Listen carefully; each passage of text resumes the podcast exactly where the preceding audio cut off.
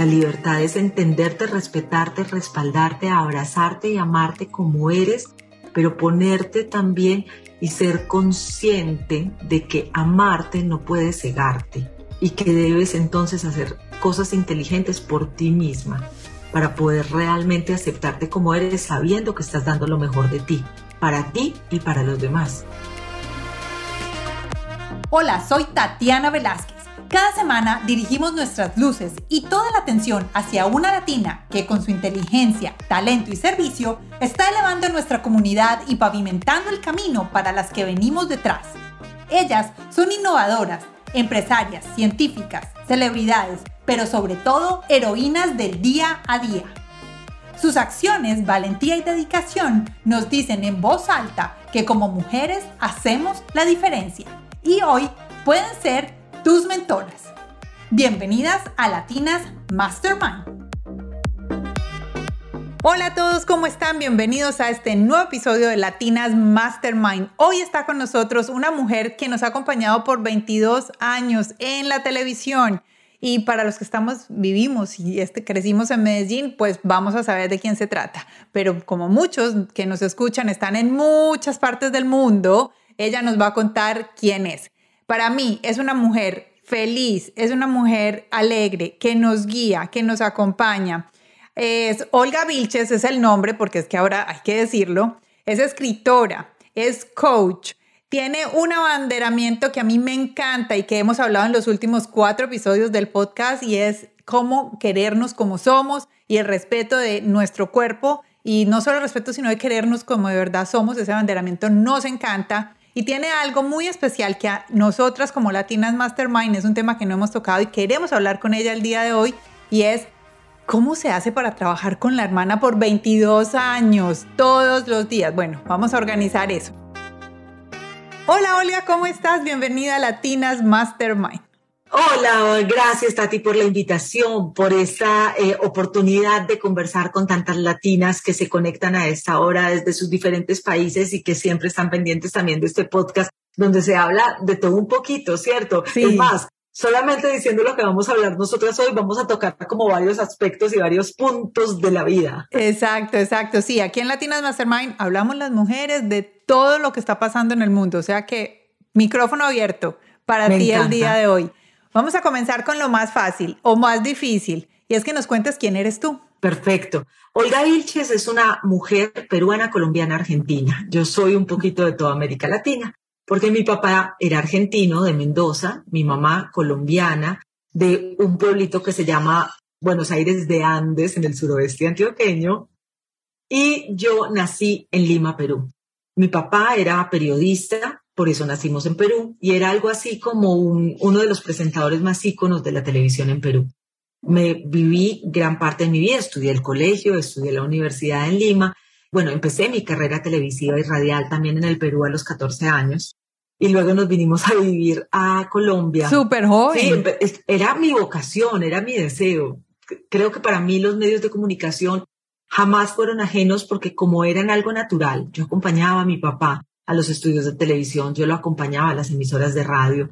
Entonces cuando me abrieron un micrófono, para mí fue como, esta es mi pecera natural, aquí yo me muevo de una manera en la que me siento cómoda y me siento bien. Y eso fue así hasta que entré a la universidad a estudiar administración de empresas, la primera, o sea, totalmente opuesto, porque salí de 15 años del colegio. Y al salir Mm. de 15 años del colegio, pues tú no, no sabes muy bien dónde estás parada. Y le dije a No, mis ni a papás, los 18. Sí, les dije a mis papás que me decían, tú trabajas en televisión, estudia periodismo, no es lo que usted quiera, sino lo que yo quiera, estudia administración. Y no contenta con eso, me retiré de la televisión y de los medios de comunicación. Bueno. Son cosas normales. Pero me estabas preguntando quién soy yo y Sí. no toda la historia de lo que he hecho. Si tú me preguntas quién soy yo, soy una mujer conectada realmente con la felicidad. Una persona que se mantiene tranquila, que trata de tener una inteligencia emocional que la lleve a entender los diferentes sentimientos que tenemos todos los seres humanos, atravesarlos de una manera sensata, clara. Una mujer que le gusta ser muy buena amiga, que siempre está dispuesta a ayudar, que conecta personas porque creo que es un don y es un regalo maravilloso que me ha dado la vida el tener la oportunidad de conocer tanta gente en el camino a través de mi carrera periodística y en algún momento hacer esos enlaces entre otras personas para que puedan crear, para que puedan ser útiles, para que puedan expandir de pronto mensajes también a través de esas alianzas mágicas que a veces ocurren. ¿Quién soy? Una mamá enamorada de sus hijos, pero completamente enamorada de sus hijos, que tiene como prioridad también en muchas de las ocasiones, y lo ha tenido así, a su familia, y una persona enamorada de la vida que sigue creyendo que cada día es una excelente nueva oportunidad de escribir tu historia. Y tienes una energía así de esas deliciosas que uno dice, ay, espero que todas puedan ver este video, ya nos están escuchando en el podcast, pero que vayan y vean este video, porque de verdad que tiene una energía así, Olga, que esas que uno dice, ay, qué rico, quedémonos muchas horas hablando con ella. Muchas gracias, muchas gracias, qué rico. Oiga, bueno, y para los que no te conocen, cuéntanos qué haces ahora. Bueno, soy periodista. Después de que estudié la carrera de administración, entregué el título y le dije a mi, a mi mamá en ese momento, porque mi papá ya había fallecido, me voy a ir a buscar algo en lo que me gusta, que es comunicar. Pero curiosamente no lo busqué por televisión ni lo busqué por radio, sino que la televisión y la radio me buscaron a mí. Estaba acompañando a mi hermana, quien sí estaba trabajando en un canal local acá en Medellín, donde yo vivo, en Teleantioquia, y le acompañé a su programa, ella estaba en embarazo, y estaban haciendo casting para nuevas presentadoras. Y me habían dicho, haz el casting, haz el casting. Y yo, no, yo no quiero tener nada que ver con televisión, qué pereza, eso ya no, mi vida es distinta, vida pasada. etcétera. Sí, eso es de mi vida pasada, todo así. Bueno, debo confesar, tenía 21 años. Entonces, toda mi vida fue muy rápido realmente en, este, en este tema. Bueno, cada que llegaban chicas a hacer el casting, yo les decía, hazlo así, hazlo así, di esto, di esto. Y un día, una chica que trabaja en Teleantioquia me dijo, ¿Cómo lo harías tú? Yo no estaba ni arreglada, ni maquillada, ni peinada, ni había ido preparada para nada. Y le dije cómo lo haría yo y a la semana siguiente me llamaron y me dijeron, pasaste el casting, eres la nueva presentadora. Y yo, ¿Y cuando hice casting? Yo cuando hice el casting, sí, y es que yo hice casting. Fui, conversamos y cuando llegué a la casa, mi mamá, que fue siempre un apoyo y una guía maravillosa en mi vida, me dijo, hija, cuando la vida te habla, tú no puedes acallarla. Ese es el camino y el destino y es algo para lo que naciste y tienes un talento natural. Entonces decidí dejar de ser la hija rebelde claro. y sacar el periodista que hay en mí. Empecé a trabajar en televisión, también en radio, a través de Caracol y Munera en Radio. Me dediqué también a ser periodista profesional, a poder sacar también esto adelante y he trabajado en medios de comunicación por los últimos 22 años sin parar, ya sí sin parar, después de que ya me metí de nuevo no volví a parar jamás. Ya. Más de 22 años, porque son 22 de las tres gracias, me estaba quitando los años. Tampoco. Y a mí eso no me importa. y a mí la verdad no me interesa, porque soy feliz con todos los años, porque todos me los he gastado. Pero ya llevo 22 en las tres gracias y llevaba antes también 7 en Antioquia trabajando. Ah, y en radio. ¿Todavía en radio también. No, en radio no estoy desde que tuve a mi niño que tiene ahora nueve años, porque decidí dedicarme también como a vivir la experiencia de ser mamá. Entonces, bueno, pero ya tienes demasiado. Entonces, ya 22 años acompañándonos. Las Tres Gracias es un programa que es todos los días. Bueno, en mi época todavía es todos los días. sigue siendo todos los días. Todos los días, hora y media en el canal Teleantioquia, que es uno, voy a decir, el canal regional más grande que tiene Colombia. Y es un programa de variedades, pero de variedades yo lo siento como que sirven, útiles, útiles, no es de variedades de chismes, sino de, bueno, ¿cómo vamos a hacer esto y esto es lo que pasa? Y nos enseñan de todo todos los días. Entonces, yo creo que ese trabajo debe tener una producción, una preproducción inmensa. Entonces, para eso vamos a empezar a hablar de yo quiero que hablemos de las tres gracias después, pero por un tema adicional y era es el tema de trabajar con tu hermana, ¿cierto? Pero vamos a comenzar contigo, porque me has contado que viene para Miami la próxima semana. Entonces, las que nos están escuchando, hoy miércoles, ¿dónde pueden ir para verte a ti aquí en Miami? Voy a estar haciendo un taller con las chicas de la Loa con la Luna, que son unas chicas que apoyan emprendedoras y que empoderan mujeres. Ellas me hicieron la invitación para acompañarlas en un taller en el que vamos a tejer abundancia y a soltar de pronto todos esos miedos que no nos conectan con el merecimiento y con la abundancia natural que somos. Todo esto lo digo porque me faltó contarte esto. Paralelo a mi carrera de televisión, me ha encantado estudiar y dentro del proceso de estudio primero hice un MBA de moda que me llevó, después del MBA de moda, empecé a asesorar políticos en el tema de vestuario. Pero cuando iba, incluso donde los políticos más poderosos terminaban contándome acerca de sus inseguridades y sus miedos, lo que me llevó a estudiar coach de imagen. ¿Coach de imagen? Sí. ¿Existe coach de imagen? Claro. Uh. El coach de imagen es exactamente, toma las características personalizadas de tu cliente y conviértelas en una marca personal. Es exactamente eso. Pero cuando lo empecé a hacer, yo tenía un llamadito como que del alma, como que todavía me faltaba algo y todavía me faltaba algo. Y me metí a estudiar coach con programación neurolingüística y me certifiqué con la certificación de Richard Bandler. Y después de eso, ya lo único que he hecho son temas de meditación, de mindfulness, de programación neurolingüística, de coaching, de hipnosis, porque encontré la razón por la que la vida me había dado el don de comunicación para poder realmente a través de un regalo ayudar a muchas otras personas con el tema de coach. ¿Y cómo haces para mezclar esas dos profesiones? Porque veo que esto te apasiona muchísimo, o sea, esta parte de coaching y bueno, y de imagen, o sea, tienes un, un background, como diríamos acá, un, background de muchas cosas que todo lo que haces suma, ¿cierto? Digamos, todo lo que haces suma. Y hay veces la gente dice, pero ¿cómo así? Estudió un MBA de moda, pero ¿y ahora? O sea, ¿qué tiene que ver? Porque hay veces somos como como así, solo mirando para el frente. Entonces, si soy administrador, vamos a tu caso, si soy administrador, entonces solo hago cosas de tema de administración. Entonces, me encanta eso que haces y me siento muy identificada contigo. Yo soy publicista, pero fuera de publicista soy sommelier, pero fuera de sommelier soy marquetera, pero fuera de marquetera tengo diplomados en cosas digitales, o sea, cosas que no tienen que ver hay veces y ahora estoy, quiero hacer un, es un diplomado, una especialización más que un diplomado en igualdad de género. O sea, me encanta. ¿Para qué sirve? No, me va a servir porque es como que me gusta, es como llamante. Bueno, esto es para contarte resumen que por eso me siento muy identificada contigo.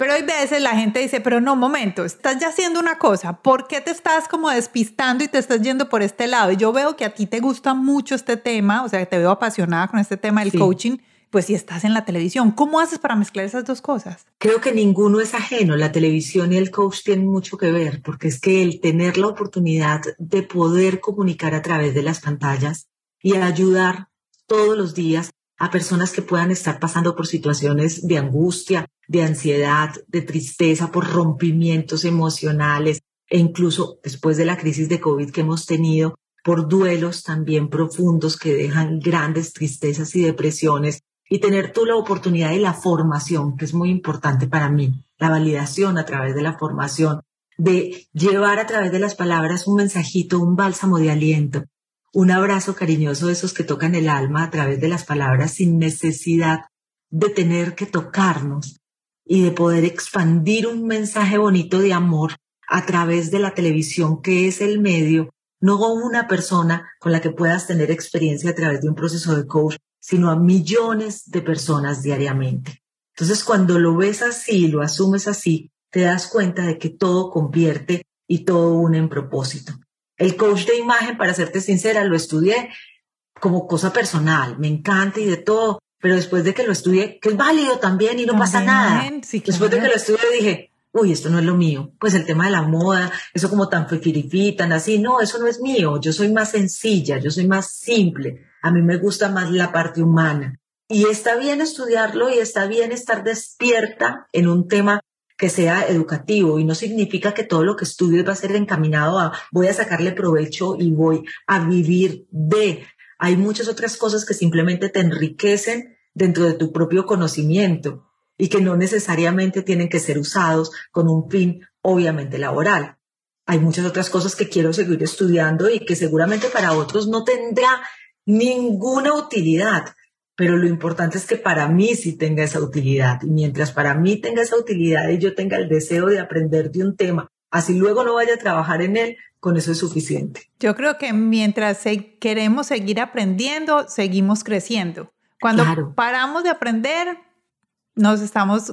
¿Quién es el que dice eso? Ah, Tony Robbins. Dice, mientras aprendes, creces, si paras de aprender, estás muriendo. Exacto. Mira, una de las grandes cosas que tenemos nosotros como seres humanos es ese deseo inmenso de aprender y esa capacidad de mantener nuestra mente también ocupada en cosas útiles.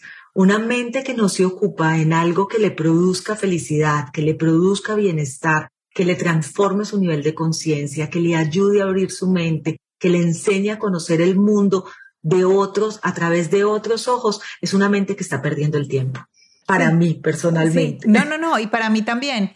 Y sabes que algo, incluso lo tengo en mi WhatsApp, y mucha gente me pregunta, pero Tatiana, ¿de dónde sacas eso? Que dice, estar aburridos para personas no creativas. Sí. Estar aburridos para personas no creativas. Y es verdad, o sea, ¿Cuántas cosas? No, es que no tengo nada que hacer, es que me siento solo, es que no tengo a nadie. Supongamos, en el caso mío, cuando recién llegué a este país, de verdad me dio muy duro, muy, muy, muy, muy duro, pues porque tengo toda mi familia en Colombia y las reuniones y uno sale y tiene el cafecito en la esquina y, hey, un cafecito en una llamada. Y después encontré que solo prestar un servicio, eh, prestarme voluntaria a hacer algo, media hora, dos horas, a ir a ayudar a repartir un mercado, no sé, ir a ayudar a un niño a hacer tareas, no sé, lo que sea. Solo ese movimiento me hace, nos hace sentir que estamos aportando. Entonces, eso es bien, bien importante. Te entiendo perfecto. Yo viví, te contaba fuera de micrófonos que viví un tiempo en Miami, viví desde el 99 hasta el 2001 y me fui tristemente por la situación de lo que estaba pasando en Colombia, porque me tuve que ir casi que exiliada de un día para otro con las maletas y nada más y ¡pum! Aterrizamos nosotros en Miami. En ese momento estaba casada con el papá de Sophie y aterrizamos nosotros en Miami sin nada que hacer, sin nada, alquilar apartamento, a ver qué íbamos a hacer, no nos podíamos regresar a Colombia. Eso causa una situación de angustia bastante fuerte. Pero a mí me gusta la vida proactiva y es algo que me enseñaron y se lo debo a mis papás porque ellos siempre fueron así. Recuerdo muchísimo que un día íbamos mi ex esposo y yo en el carro, como por la calle así, y de pronto en la 8 con la 28, miro yo así en lado y decía Tele Miami. Y yo, párame aquí. Pero ¿cómo te voy a parar aquí, loca? Y yo, párame aquí, párame. Y él me paró y yo entré y de entrada le dije, Buenas, mi nombre es Olga Vilches, yo soy una periodista y quiero saber qué tengo que hacer para poder trabajar acá. Y tengo tan buena suerte, o buena suerte, mala suerte, de eso podemos hablar luego, sino aproveché la oportunidad que el destino me brindó y justo entraba el dueño del canal. Y el dueño del canal escuchó eso y le llamó la atención y me dijo, pasa por acá, muchacha. Y bueno, la cosa más amorosa del mundo. Y empecé a trabajar en Telemiami gracias a que decidí tomar acción. Y esa es una de las invitaciones que yo siempre le digo a toda la gente. Decide tomar acción en tu vida. No permitas que la vida te pase y todos los días te pase. Toma la acción de hacer lo que quieres y avanza siempre hacia adelante. Y si te dicen que no, ¿qué importa? Al día siguiente te vuelves a levantar con la misma actitud y vuelves a tomar acción. Porque seguramente en alguna de esas puertas vas a encontrar el sí que necesitas para arrancar, para empezar, para sentirte útil, para mantenerte conectada con la vida y eso es importantísimo. ¿Y el no ya lo tienes? Eh, el, no, mira, es que bueno, eso es otra cosa. El no es una palabra que no nos produce nada. Tú ahora que hablabas de la creatividad, que, la, que estar aburrido es no tener creatividad. Decirle no a tu cerebro es no permitir la creatividad. Porque el cerebro inmediatamente llega y te dice, ¿yo para qué voy a pensar si esta ya me dijo que no? Y no se va a sobrecalentar buscando nuevas ideas. Entonces el no nunca es una respuesta. No, es un camino. es un camino. No, es un camino. Una puertecita más que se abre para poder pensar cómo vamos a lograrlo. Hablando de este tema, yo quiero que me hables un poquito, porque tú eres escritora. Tienes un libro hermoso que es La felicidad de lo simple. Sí, es una filosofía de vida. Es una filosofía de vida. Entonces, cuéntanos un poco acerca de este libro y cómo llegaste a decidir que ese era el tema y por qué es tan importante. Uy, esta historia es bastante profunda realmente y es curioso porque la felicidad de lo simple nace de un gran estado de ansiedad y de una depresión. Yo soy divorciada, me divorcié dos veces y en el segundo divorcio la verdad que viví situaciones que no fueron tan confortables. Para mí fueron complicadas. Y después de haber sido feliz toda la vida y una llama de energía, esa llamita empezó como a apagarse porque todo congruó. Se murió mi mamá, me divorcié, estaba mal económicamente, todo. De eso así cuando dicen, te cayó la roya, más o menos así. Y empecé a sentir mi vibración muy bajita, muy bajita, muy bajita y cuando escribía, casi que escribía un tango, porque eran unas cosas tristísimas. Y yo decía, esto es lo que estoy escribiendo, y yo llorando y escribiendo. mejor dicho, la Rosa de Guadalupe es una historia rosa al lado de eso. María de los Guardias no es nada. Y un día me levanté y dije, con este espíritu rebelde que espero que nunca se me termine, dije, no más, no más, para de contar y para de llorar y para de sufrir, así como la telenovela. Claro, como telenovela. ¿Cómo vas a hacer? Todavía no había estudiado el tema de coach ni nada. No tenía ni siquiera acercamiento a eso. ¿Cómo vas a hacer para transformar lo que estás sintiendo? Y cada vez que me sentaba a escribir, empecé a buscarle el lado pequeñito que ese día me tenía o me podía poner feliz. Ok. Y entonces en vez de quejarme de las cosas, decía, hoy el día amaneció muy lindo en la ciudad, me despertaron los pajaritos por la mañana y esto realmente me conecta con qué, con la sensación de estar viva. Eso es, y un día me salió la felicidad de lo simple. Mm. Y empecé a escribir, escribir, escribir y a las pocas semanas noté cómo realmente mi estado mental cambiaba y mis emociones se transformaban. ¿Estabas escribiendo para algún medio o estabas escribiendo para ti? Como un diario. Catarsis, pura catarsis. Perfecto, me encanta. Pura catarsis. En esa época todavía no me atrevía a escribir porque mi papá fue un muy buen escritor y tenía demasiadas etiquetas yo con el tema de escribir y de lanzar y de mostrarlo porque tenía muchos autojuicios, como muchas hemos tenido. Ya. Entonces yo no me atreví a mostrarlo jamás en la vida. No hubiera sido capaz. ¿Cómo se te ocurre? empecé a darme cuenta que cuando me conectaba a través de las cosas simples de la vida, que hay veces había días en los que uno decía, no tengo ganas de nada, pero por lo menos te servías un cafecito, lo olías ese cafecito, te tomabas el cafecito y ahí tienes, ahí tienes lo de qué pegarte para ser feliz ese día.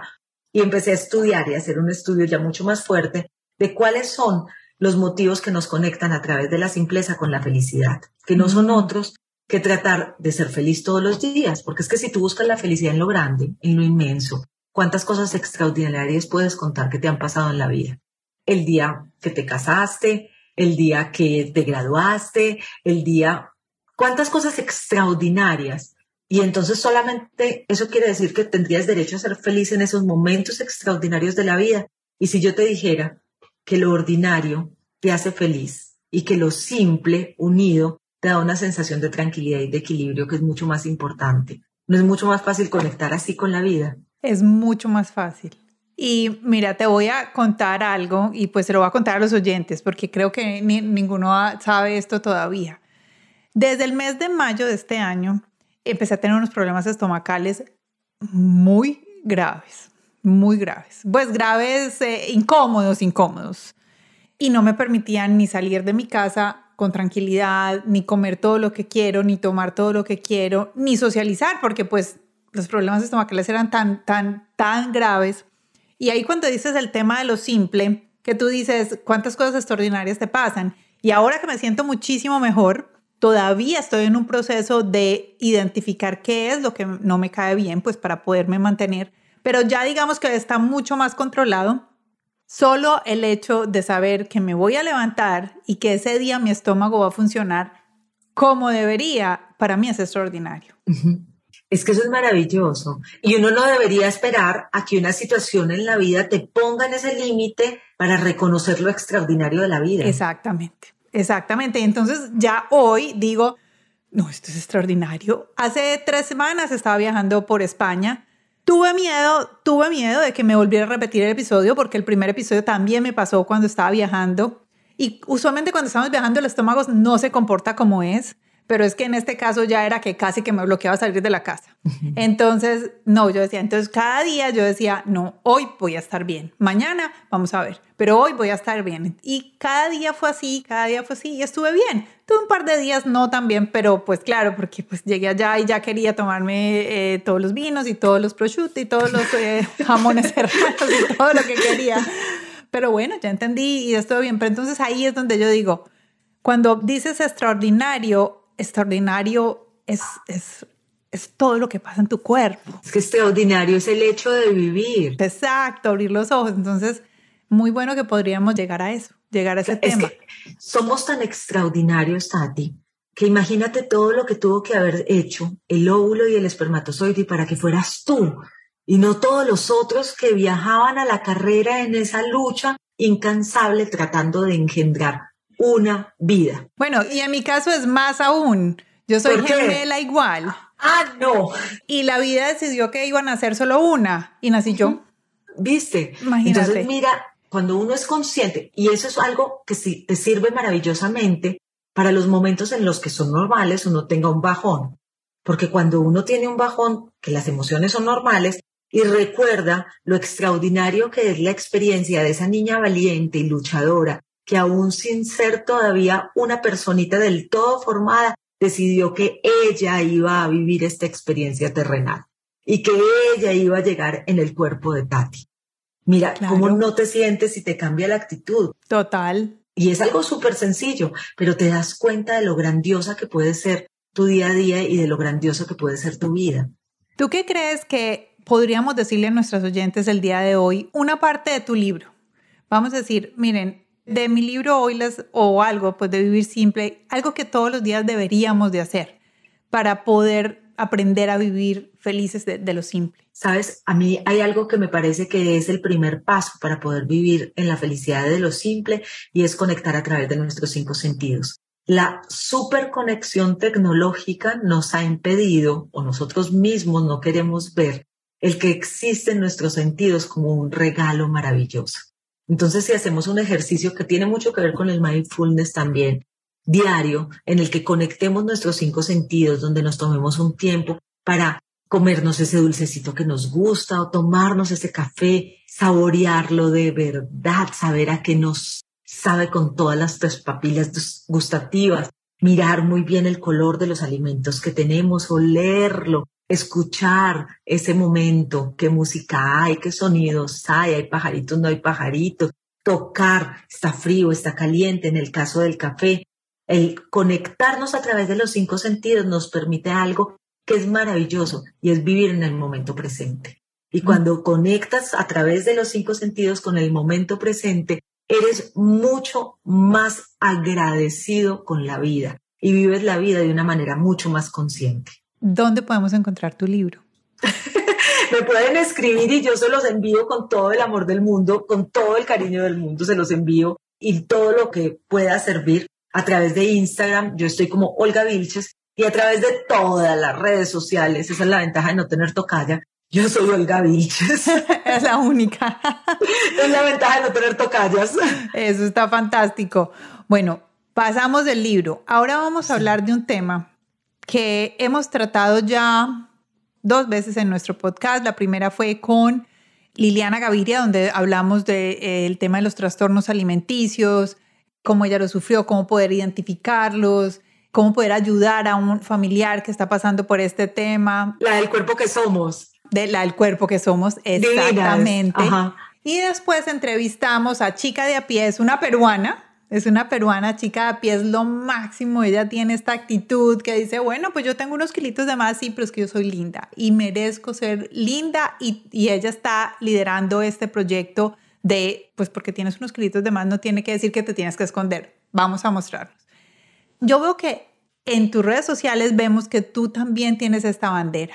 ¿Qué te llevó a esto y qué crees que has aprendido de ser una bandera de este tema? El trabajar en televisión desde los 14 años no es fácil. El trabajar en un medio de comunicación en el que además el físico es tan importante, cuando no cumples con los patrones o los estereotipos, realmente es muy desafiante para una persona tan joven.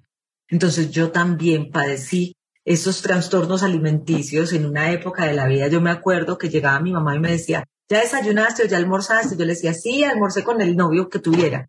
Y el novio llegaba y me decía, te invito a almorzar. Y yo, no, ya almorcé con mi mamá. Y así era todo el día para tratar de mantenerme en una talla 6 colombiana que viene a ser como una qué, como una 2, 4 en Estados Unidos, ¿cierto? Sí, como, una 2, sí, una 4 bajita, como 3 intermedio. Exacto. Sin embargo, yo soy una mujer de 1,74. Claro. Y además de ser una mujer de 1,74, soy bustona y por más que me las quité dos veces, volvieron a crecer. Y ya no hay forma porque es parte de lo que soy. El día que yo me miré al espejo y dije, listo, ¿quién eres? Eres Olga. ¿Y cómo eres? Eres alta ¿Y cómo eres? ¿Cumples con el prototipo de las latinas en eso? No, no cumples con el prototipo de las latinas en eso. ¿Y entonces qué vas a hacer con esto? ¿Te vas a pasar toda la vida sufriendo por o vas a decidir aceptarlo, amarte y sacarte provecho? Ah, no, yo voy a decidir mejor aceptarme y sacarle provecho. Y eso no significa que de vez en cuando no me mire al espejo y diga, uy, Olguita, ponete las pilas que ya sí se te está yendo la mano. Porque eso es parte, obviamente, de ser mujer y de la vanidad. Y de incluso cuidarse, amarse y respetarse. Porque creo que el límite en esto también es importante decirlo. Una cosa es la aceptación de nuestro cuerpo y otra cosa es el no cuidado de nuestro cuerpo. Son dos cosas completamente diferentes. Yo me alimento sanamente, yo hago ejercicio, yo respeto mi cuerpo, no me como un dulce, no como nada de eso, pero acepto mi cuerpo siendo aún así, a pesar de que me alimente de esta manera, una mujer grande. ¿Y qué edad tenías cuando dijiste, Olguita, eres así, eres alta, eres no, No, no, no, ya, eso fue, eso no fue al principio de mi carrera ni nada por el estilo. Es que también hay una cosa que es muy engañosa y era la televisión, porque la televisión engorda algunos kilos. No sé si has visto a alguien que trabaja en televisión y cuando uno lo mira le dice, es un hueso, esta persona es súper flaca. Entonces, claro, yo me pasé toda la vida con que las señoras se encontraban conmigo en la calle y cuando se encontraban conmigo en la calle me miraban y este era el tonito que me decían. Es que no, no es muy bueno realmente para el cerebro el escuchar eso durante muchos años de tu vida. Oh, tú eres Olguita, pero tú no eres Porque además la R es sostenida. Sí, la, la largan, la larga. Así larga. y entonces yo, llegó un momento en el que yo estaba agotada física y mentalmente de tratar de demostrarle al mundo lo que yo era o no era. Claro. Y en ese momento en que entró ese agotamiento, yo dije, ¿qué importa lo que piense el mundo si soy o no soy? Lo importante es lo que pienses tú y cómo te sientas tú. Cuídate por ti, ámate por ti, haz ejercicio por ti, pero no, no, no tienes que andar dándole respuestas al mundo de lo que tú eres. Si al mundo te acepta y te ama como eres perfecto y si no, vive tu proceso y ámate tú. Y ese día yo creo que ya tenía, no, ya tenía los 40. Eso fue después de los 40. Antes de eso vivía en un mundo de inseguridades, de inseguridades totales. Y modelé. Y me llamaron para hacer Miss Perú en la época en que estaba en Miss Perú. Y cuando llegué a Colombia me dijeron que si quería hacer Miss Antioquia en esa época. Claro. Sin embargo, en esa época yo no me sentía así.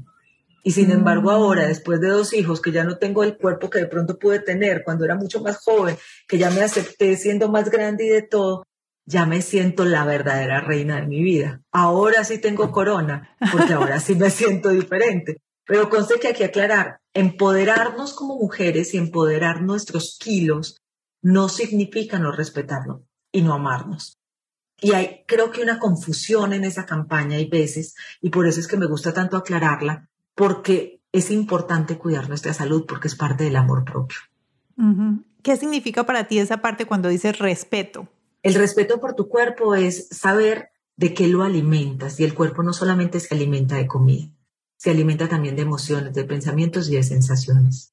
Entonces, cuando tú respetas tu cuerpo, no solamente te alimentas de una manera consciente, en la que sabes que tu salud está primero, porque una cosa sería supremamente irresponsable yo decir, soy una empoderada del cuerpo femenino, venga como venga, en el frasco que venga, coman todas las malteadas que quieran, métanse toda la grasa que quieran, cómanse todas las papas fritas, porque eso no sería amarnos ni sería respetarnos. Entonces, cuando hablo del respeto es, soy consciente de lo que como, de cómo me alimento. También me doy mi gusto de vez en cuando con mi copita de vino, que esa me encanta. Por eso ahora que decías del vino, me moría de la risa.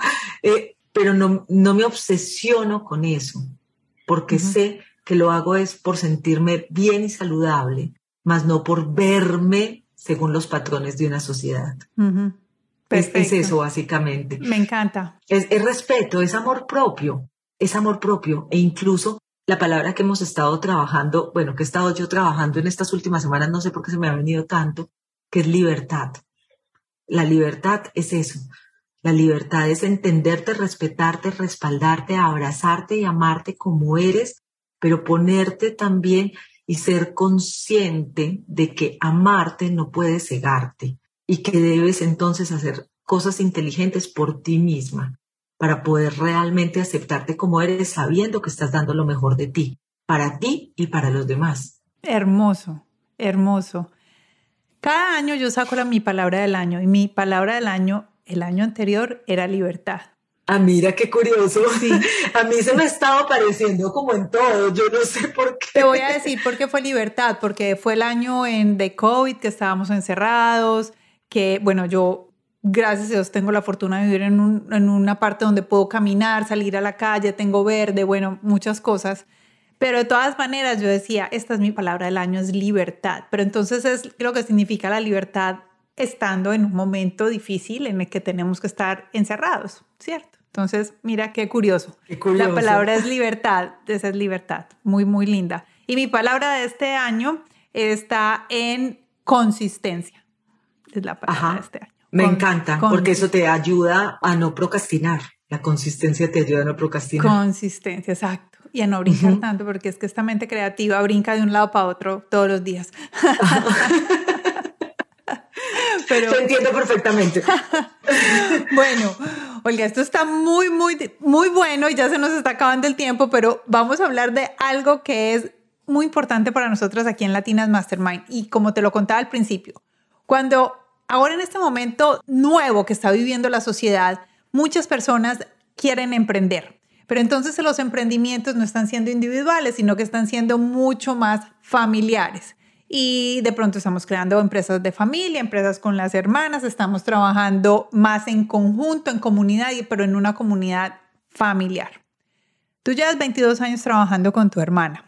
Cuéntanos cómo ha sido esa experiencia y qué nos puedes regalar como tips o cosas que podemos hacer para que la relación familiar pueda sobrevivir la relación empresarial o profesional digo, no siempre es fácil. Eh, sería mentira decir que es un campo de rosas, pues sí que uno va levitando junto de la mano con su hermana en una sociedad perfecta. Pero tiene un ingrediente que no tienen las otras sociedades y que del cual uno debe pegarse y aprovechar porque es el ingrediente que sirve como pegamento de la sociedad, que es el amor. Lucero y yo somos socios desde hace 22 años, empezamos un programa y un sueño juntas y nos llegó la fama. Y la fama trae ego y los egos traen diferencias. Tenemos personalidades muy encontradas porque Lucero es seria, ella es como mucho más rígida en sus cosas y más así.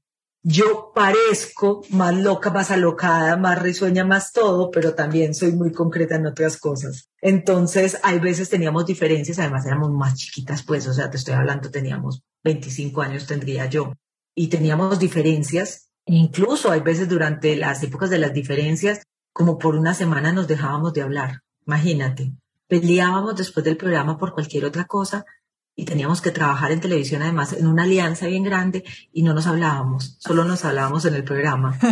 ah, ay no. Mi papá y mi mamá nos tuvieron toda la vida con una cantaleta porque nosotros vivimos mucho por fuera. ¿Ustedes son ustedes dos nomás? Somos tres hermanas. Tres Somos hermanas. Tres. Ok. Entonces, nos, éramos cinco en la familia, papá, mamá y nosotras tres. Y toda la vida nos tuvieron una cantaletica, que bien que nos entró, que como vivíamos siempre en Perú y en Perú no teníamos familia, cuando nosotras peleábamos de chiquitas, mi papá decía, somos solo cinco gatos y estos cinco gatos no pueden pelear. Y Lucero y yo un día nos sentamos a conversar y descubrimos que realmente había cosas más importantes que la parte laboral y que era el tema de las relaciones. Y pusimos unos patrones de oro que respetamos por encima de todas las cosas. Una, definición de funciones. Uy, eso me encanta. Voy a empezar a escribir. Sí, escríbela tranquila. Una es definir funciones. No podemos pretender hacer todo todas. ¿Cuáles son tus fortalezas? Por ejemplo, las fortalezas de Lucero son crear programas. Ella es muy buena para la parte de dirigir y de decir los temas que van en el programa y por eso es la directora del programa. Yo soy muy buena en la parte de mercadeo y para tratar con la gente. Me gusta tratar con la gente y me gusta atender al cliente y que quede contento. Yo soy la directora de mercadeo del programa. Entonces mira cómo se van organizando las funciones y cuando yo sé que esta es mi función y que esta no la piso, si a mí llega alguien y me dice, invítame al programa, no sé qué, no sé cuánto, le digo, con todo el gusto, toma el teléfono de Lucero, que ella es la encargada de la parte temática. Y cuando un cliente llega a echarle cantaleta Lucero, es que no me salió la pauta como era, no sé qué, no sé cuánto, No, toma el teléfono, eso se encarga Olguita. Y, de esta forma, como decimos en Colombia, los bomberos no se volvieron a pisar la manguera y de esta forma solucionamos gran parte de nuestros problemas. Otro, nunca quedarnos con el sentimiento, no decirlo acalorado, pero siempre conversarlo. Ok, perfecto. Pasa de pronto la crisis, que es muy normal que pase, y si alguna de las dos está demasiado acelerada, por lo general soy yo la que la calma, eh, le digo, hermana, estás en este momento de pronto un poquito apurada. Vamos a dejarlo aquí y luego lo conversamos. Eso sí, el luego lo conversamos nunca se pasa al día siguiente. Eso es como un matrimonio. Siempre es el mismo día lo conversamos para que nos vayamos a dormir con la misma sensación de armonía y de tranquilidad que debemos tener. Ok. Entender que puede haber diferencias y diferentes pensamientos, pero que hay un fin común. Y cuando el fin común es claro, que en este caso de nosotros es una sociedad en la cual ya viven 12 familias gracias a complicidades y a las tres gracias. Nosotros ponemos como prioridad nuestra finalidad, que es también tener una empresa y siempre tratamos de buscar soluciones a través del amor. Y luego, separar. Cuando estamos reunidas en familia no hablamos de trabajo. Y pues olvídate, qué pereza, ya nos vemos todo el día para además uno estar en la reunión familiar hablando de las cosas que se quedaron pendientes, no tiene cuatro. Y para eso hay horarios y hay momentos y todo. Y conversarlo, todo se va dando. Lo que te decía al inicio de la entrevista, el ingrediente que tiene una empresa familiar no la tiene ninguna otra empresa. Tú puedes tener un socio que, y tuvimos socia, que no es nada contigo y si hay una diferencia, tú rompes la sociedad y ya, pare de contar. Pero cuando el amor es parte del pegamento de la sociedad, tienes que ser capaz a través de la comunicación de encontrar los caminos. Siempre, siempre hablando y lo que dices, el pegamento me encantó.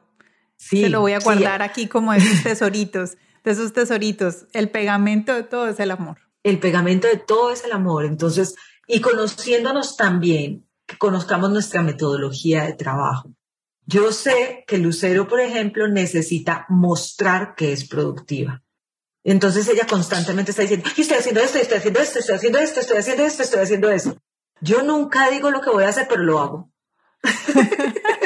Y eso al principio nos traía muchas diferencias, porque entonces, claro, imagínate una mente que tiene que poner todo en listado y que es completamente izquierda y estructurada, y le viene una loca como soy yo, con una mente más creativa y más así, entonces ella pensaba que yo no cumplía con las funciones que eran. Entonces empezaba al principio, ya hiciste esto, y ya hiciste esto, y ya hiciste esto. yo, ya dices, pero ¿por qué me estás diciendo? Yo claro que lo hice, es que, que no lo publique como usted, que llegan las hermanas, ¿cierto? Hasta que ya llega uno en un punto en la que ella sabe que yo no necesito los listados, pero que cumplo con mis funciones y yo sé que ella necesita decirme los listados y se los escucho pacientemente. me estás haciendo pensar, sí, creo que hay muchas cosas, estoy aprendiendo demasiado y espero que todos los oyentes estén aprendiendo mucho porque esto es una relación de hermanas, pero ahí hay padres, hay tíos, o sea, ya hay familias. La otra hermana. La otra hermana. Ay, y la otra hermana está ahí también. No, mi otra hermana es diseñadora de espacios. Ella, ah. ella trabaja en otra cosa, pero cuando al principio peleábamos, lo primero que hacíamos era llamar, pero mirar a Lucero, mira lo que me dijo y lo que me hizo, a ti qué te parece. Y entonces Lucero también la llamaba, pero mira, Olguita.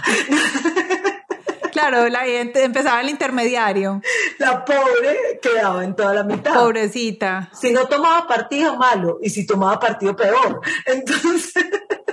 Bueno, yo doy muchas gracias personales por mí, por mi hermana y por Latinas Mastermind, porque este proyecto también está mi hermana aquí metida. Entonces. Me encanta. Y la del medio es mi mamá.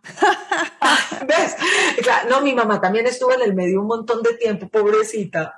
Claro. Pero ya hasta que logramos organizar las cosas, porque hasta con decirte que una vez, o sea, una de las grandes peleas que tuvimos fue una gran diferencia. No, y ella dijo, ah, listo, entonces no hago programa. Y yo, ah, bueno, pero llame usted al canal porque es que la que no lo quiere hacer porque usted va a ser la incumplida profesionalmente y no yo. Llame usted al canal. Y así salimos furiosas. 5, 4, 3, 2, 1. Hola, buenas tardes, bienvenidos. Eso es el detrás de cámaras que nadie sabe. pero eso te digo pues que eso fue hace, hace mucho, mucho, mucho, muchos, muchos años, cuando todavía estábamos metidas en todo el tema del ego, porque es que el reconocimiento no es fácil. Es que como es de bueno crecer, ¿no? Sí, pero ahí es una maravilla. Yo por eso te decía que ahora que me estaba quitando los años, yo dije, no, yo cómo a quitar los años, yo como soy de feliz con los que me he gastado. Igual, igual digo yo. sí, qué delicia. con la madurez que uno obtiene, con la sensatez que uno obtiene, con la bajada de ego que uno va agarrando, eso es una maravilla. Uy, sí, es delicioso, se vive más tranquilo. Sí, mucho, mucho, más, tranquilo. Bueno, Olguita, estamos terminando, pero no te voy a dejar ir sin dos preguntas que siempre hacemos al final aquí en Latinas Mastermind. Lo primero es, ¿tienes alguna rutina que para ti es fundamental para tu día completo, como para poderte centrar, neutralizar?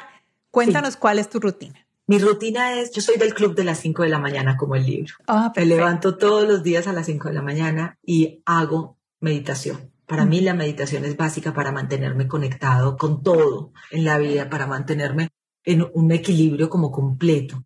Entonces medito, eso para mí es importante. Hago yoga tres veces a la semana. El resto de los días me subo a la bicicleta y lo doy todo en spinning, porque el deporte para mí es súper importante. Tengo una rutina importantísima y es siempre me persino antes de salir de casa no soy capaz ni de levantarme ni de acostarme sin darle beso a mis hijos. Para mí eso también hace parte de la rutina. Trato de leer, aunque sea tres hojitas o cinco, dependiendo. Mantengo mi libro en la cartera, entonces cuando llego entre cita y cita saco el libro mientras voy esperando. ¿Qué te gusta leer? Uy, la verdad me gusta leer de todo. Tuve una época de mucha novela histórica porque me encanta la historia. En este momento estoy muy dedicada a los temas, obviamente, que tienen que ver con el coach, con el crecimiento personal, porque es parte de mi ejercicio y de, como te dije, mi propósito y mi misión de vida. Pero me leo todo, o sea, hasta las caricaturas de los periódicos. A mí me encanta leer, me fascina leer, me gusta la poesía, me gusta la novela.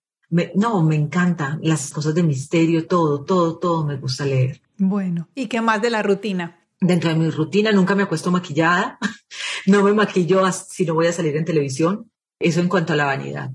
En cuanto a la parte espiritual, siempre practico cinco minutos de silencio en los que estoy en un lugarcito donde pueda encontrarme con mi intuición y conmigo misma para conectarme a través de verdad del mensaje de mi alma y del camino de mi alma. Para mí eso es indispensable. Eso me mantiene centradita con la vida. Y practico todos los días y hace parte de mi rutina el agradecimiento como otra filosofía de vida. Cuando dices cinco minutos, ¿son además de la meditación? Sí, claro. Es que la meditación, de una u otra forma, no te permite entrar al interior de tu ser. Te permite mantenerte en una onda y en un estado. Y te conecta con esa onda y con ese estado para que tú controles tus emociones y de todo. Pero las invito a ensayar cinco minutos de silencio. La primera vez que yo fui invitada a hacer un minuto, no eran cinco, un minuto de silencio, sin televisor, sin música, sin celular, sin libros, sin la posibilidad de tener lapicero para escribir, nada, nada. Tú con tú, te sientas y a los dos segundos o tres, yo me paré y dije, no me aguanto ni yo, ¿qué es esta pensadera tan brava? Claro. ¿Qué es esta loca, por Dios? ¿Qué es esta cantidad de cosas que he pensado? Y, y, eso es un ejercicio. Entonces yo empecé tratando de hacer 30 segundos, tratando de hacer un minuto y tratar de llegar a los cinco minutos. Hay días que se logran y otros días que no se logran, pero cuando los logras es maravilloso porque como que encuentras como esa... A ver, yo soy una convencida de que nosotros vinimos a este mundo con un propósito y que el propósito, que nuestra alma conoce el camino, que hay veces nosotros nos desviamos porque es como con Waze que nos dice la mejor vía es por esta, pero nosotros sabemos y conocemos otra y nos tomamos esa otra. Es exactamente lo mismo con la vida que con Waze por el camino que no te había dicho Waze, que es tu alma en este caso, por el camino que te hubiera dicho Waze, tú llegabas derechito al propósito de tu alma y encontrabas rápidamente el camino. Pero como tú conocías otra y no sabías que había obras y que había huecos y que estaba con sigue y y todo eso, decidiste tomar la otra y te demoraste más. Pero fue al final una decisión dentro de tu libre albedrío. Cuando tú haces estos minutos de silencio, lo que haces es como conectarte con tu Waze interior. Y al conectarte con ese Waze interior, tomas decisiones más a conciencia y vives más conectada con la emoción y con tu propia divinidad. No, divino. Ya, terminemos. No, mentiras. Nos falta una y es la final. Y sí. Estás en un auditorio, tú estás todos los días con millones de personas, pero estás en un auditorio donde todos te están mirando y dicen, bueno, ¿qué sería para ti eso que vas a dejar la huella que vas a dejar en el universo, no hay libros, no hay nada. Tu huella. ¿Cómo Olga Vilches va a dejar una huella en este mundo? Te la puedo responder incluso con una sola palabra. Sí. Voy a dejar una huella de amor. Perfecto. Así, de sencillo. Y si quieres te lo explico y tiene que ver con algo que todas las personas que nos dedicamos al mundo de las emociones sabemos, y es que siempre nos enseñaron que solo existe el miedo y el amor, y que solo vibramos bajo esas dos emociones y de ahí se desprenden las otras. Sin embargo, mientras más conozco la vida, más me doy cuenta que Dios solamente quisiera de nosotros el amor, porque Él es solo amor y que el miedo es un sentimiento que hemos creado nosotros como seres humanos dentro de nuestro aprendizaje dentro de este mundo para poder trascender. Entonces, si pudiera dejar una huella, esa huella sería de amor en todas las personas que tengan la posibilidad de tener una experiencia de mí, que quien tenga una experiencia de mí siempre se lleve la palabra amor en su corazón. Fantástico. Olga, muchas gracias. No, gracias a ti, mi Tati. Gracias por regalarnos este tiempo aquí en Latinas Mastermind. Nos has regalado un montón de esas ideas que uno dice, wow, yo por qué no había pensado esto antes. Muchas gracias por haber estado aquí con nosotros, aquí en, Latinas Mastermind. Esperamos que todos se, comuniquen contigo. Entonces, todas las redes sociales, arroba Olga Vilches con Olga Vilches. Sí, y si quieren, pues mi celular es 311 389-7406. Me escriben por WhatsApp porque si no, no hay modo, pero yo siempre contesto por WhatsApp. Perfecto, entonces ya saben, si quieren leer este libro, si quieren estar en contacto con Olga, todas las cosas maravillosas que ella tiene para nosotros, contáctela, no les dé pena y recuerden lo que ella hizo en Miami. Se quitó la pena, paró un ratito y entró y buscó lo que estaba buscando, que era trabajo en ese momento. Entonces, si tú quieres en este momento hablar con Olga, que ya la acabaste de escuchar, ay, qué rico, yo quiero hablar con ella, pues mira, ahí nos acaba de dar el teléfono. A todos ustedes, muchísimas gracias por haber estado aquí el día de hoy en Latinas Mastermind. Olga, muchas gracias. Algo que se nos haya quedado.